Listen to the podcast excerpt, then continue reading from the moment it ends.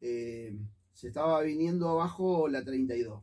Ujú. Estaba todo, se estaba rompiendo la 32 de nuevo, como, bueno, eh, simplemente con un llamado telefónico al director de Vialidad Provincial, se, este, después una charla con Silvina Frana, y vos hoy te vas y están, están bacheando la 32. O sea, Ajá. y nadie lo dice. Bueno, yo lo tengo que decir para que la gente se dé cuenta. Y la verdad que nadie lo dice, eso es cierto. Eh, Ahora la, la 32 entre eh, Ocampo y Villana.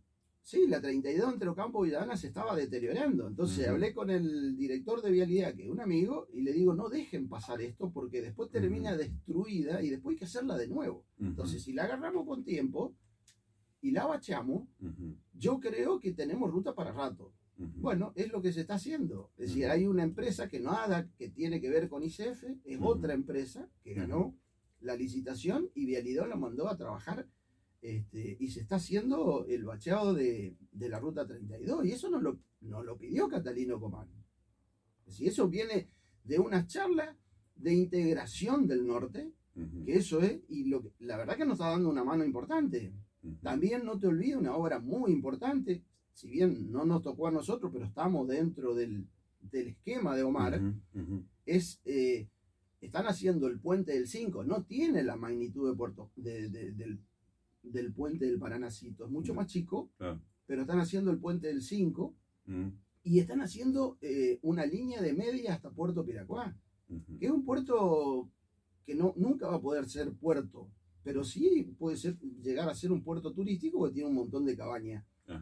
Y que se explota mucho ese lugar, tanto Piracuacito como Piracuá. De verdad, turísticamente. Turísticamente eh, un- son dos lugares muy reconocidos en- a nivel nacional e internacional, Ujú. sí, mucha gente viene y se le hizo una línea de red de, de media tensión, no es que se llevó un alambre con 220 hasta, hasta el puerto, o sea, son inversiones importantes que, que se vienen haciendo. Hay un- una media palabra, yo a todos le digo media palabra cuando veo la resolución que está firmada, bueno, ahí nos ponemos a, a, a decir realmente, pero ya está el pedido de la, de la policía nueva, del edificio de la policía, está el lugar y se está haciendo ya los trabajos para, para ver, eh, digamos, cómo se reacomoda el 107 en el patio trasero del Sanco, hacer un edificio nuevo para el 107, Ujú.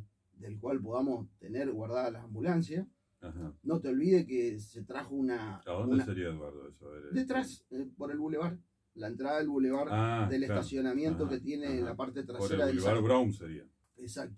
Bueno, ahí iría el 107, el edificio tan anhelado y prometido por esta gestión actual hace más de 11 años que, Hay que, hay que recordar que vos, que se pide eso, digamos, y vos te nunca se acordás hizo. que había incluso una pancarta, no sé qué, ahí en el Boulevard Sarmiento, donde iba a ir supuestamente el 107, el edificio 107. Bueno, todas las y nunca campañas, se hizo. todas las campañas, yo me acuerdo porque que- participé en todas las campañas, La todas gente, las la campañas, gente debiera recordar eso. el edificio el parece. 107, el edificio el 107, el edificio el Ujú. 107, el edificio el 107. El, el 107 está trabajando en una forma inhumana, porque la verdad, cualquiera quiere ir a conocer las instalaciones del 107, la puede ir a hacer. Que está ahí en la terminal.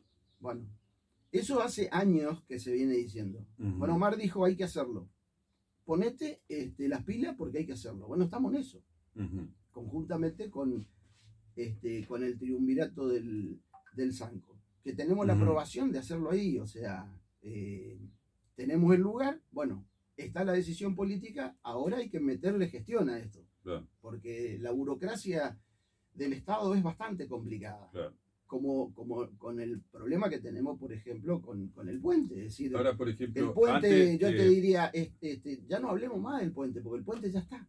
Ya Mm. la decisión política de Omar, Ajá. que era la más difícil, está. Ajá. Que lo quiere hacer de dos manos, está perfecto, porque me dice, vos me planteás un puerto comercial y, y nosotros vamos a hacer un puente de una mano. Ujú.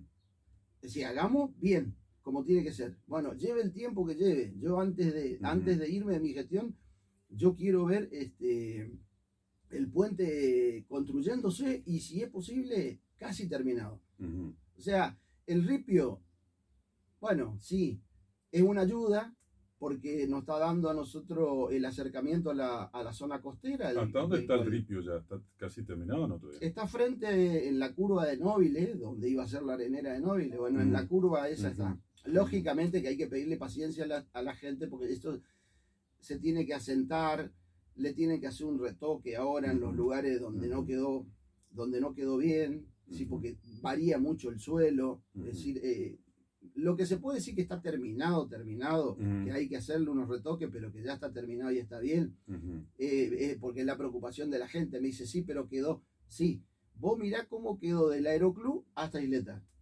Bueno, del aeroclub hasta Isleta quedó bien, porque ya se asentó, ya no levanta mal barro, Ujú. hay que hacerle unos pequeños retoques, pero que en definitiva eso está terminado. El Bien. resto se está trabajando, eh, para fin de año lo vamos a, lo vamos a tener este, terminado.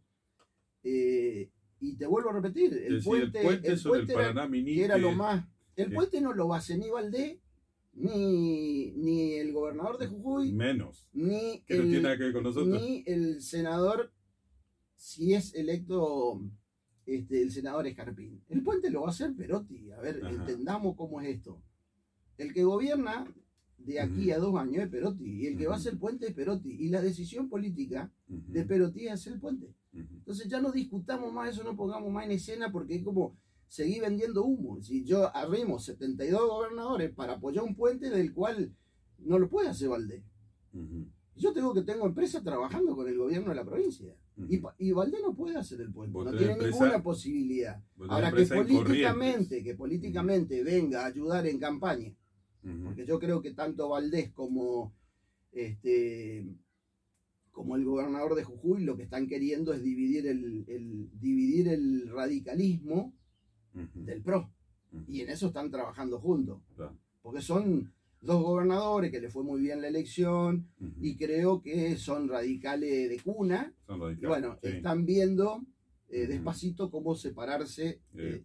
De, de- de juntos, digamos. Creo que es un poco la idea. Esa es la idea, por eso están recorriendo y por eso vinieron a campo. Aunque Es bueno, decir, para apoyar los candidatos. aunque Morales está medio enamorado de Burri, pero bueno, no importa. No, sí, esos son problemas que después van a, tener, van a tener problemas este, más adelante del 2023. Ajá. Seguramente van a tener algunas, algunas internas y algunos problemas, pero el objetivo en, en Ajá. definitiva es ese, para que la gente entienda que acá no vinieron dos gobernadores a apoyar un puente, que ya está la decisión tomada política del que realmente tiene que hacer el puente, porque el que tiene que hacer el puente es Perotti. Es así. Es así. Eh, Valdén ni siquiera no puede arrimar la tierra, es decir, estamos en, este, totalmente del otro lado que la- el interés es llegar al puerto para tener una conectividad con, con Bellavista. Bueno, lo venimos planteando hace 15 Ujú. años, esto no hace, esto no es Ahora, nuevo. ahora hay que ser también consciente, esto yo, yo siempre lo, lo digo decir, digamos, a ver, porque eh, se reclama el puente, pero ¿para qué queremos el puente? Porque si hacemos el puente pero no tenemos los caminos, es como que estamos, digamos, es como que vos te levantás a la mañana y en vez de ponerte la camisa te pones el pantalón nomás, y Pero, arriba salís desnudo. A digamos. ver, es lo mismo que mañana, es lo mismo que mañana nosotros podamos este, determinar de que se haga, de que nosotros figuremos como puerto, saquemos todas las autorizaciones y los permisos como puerto.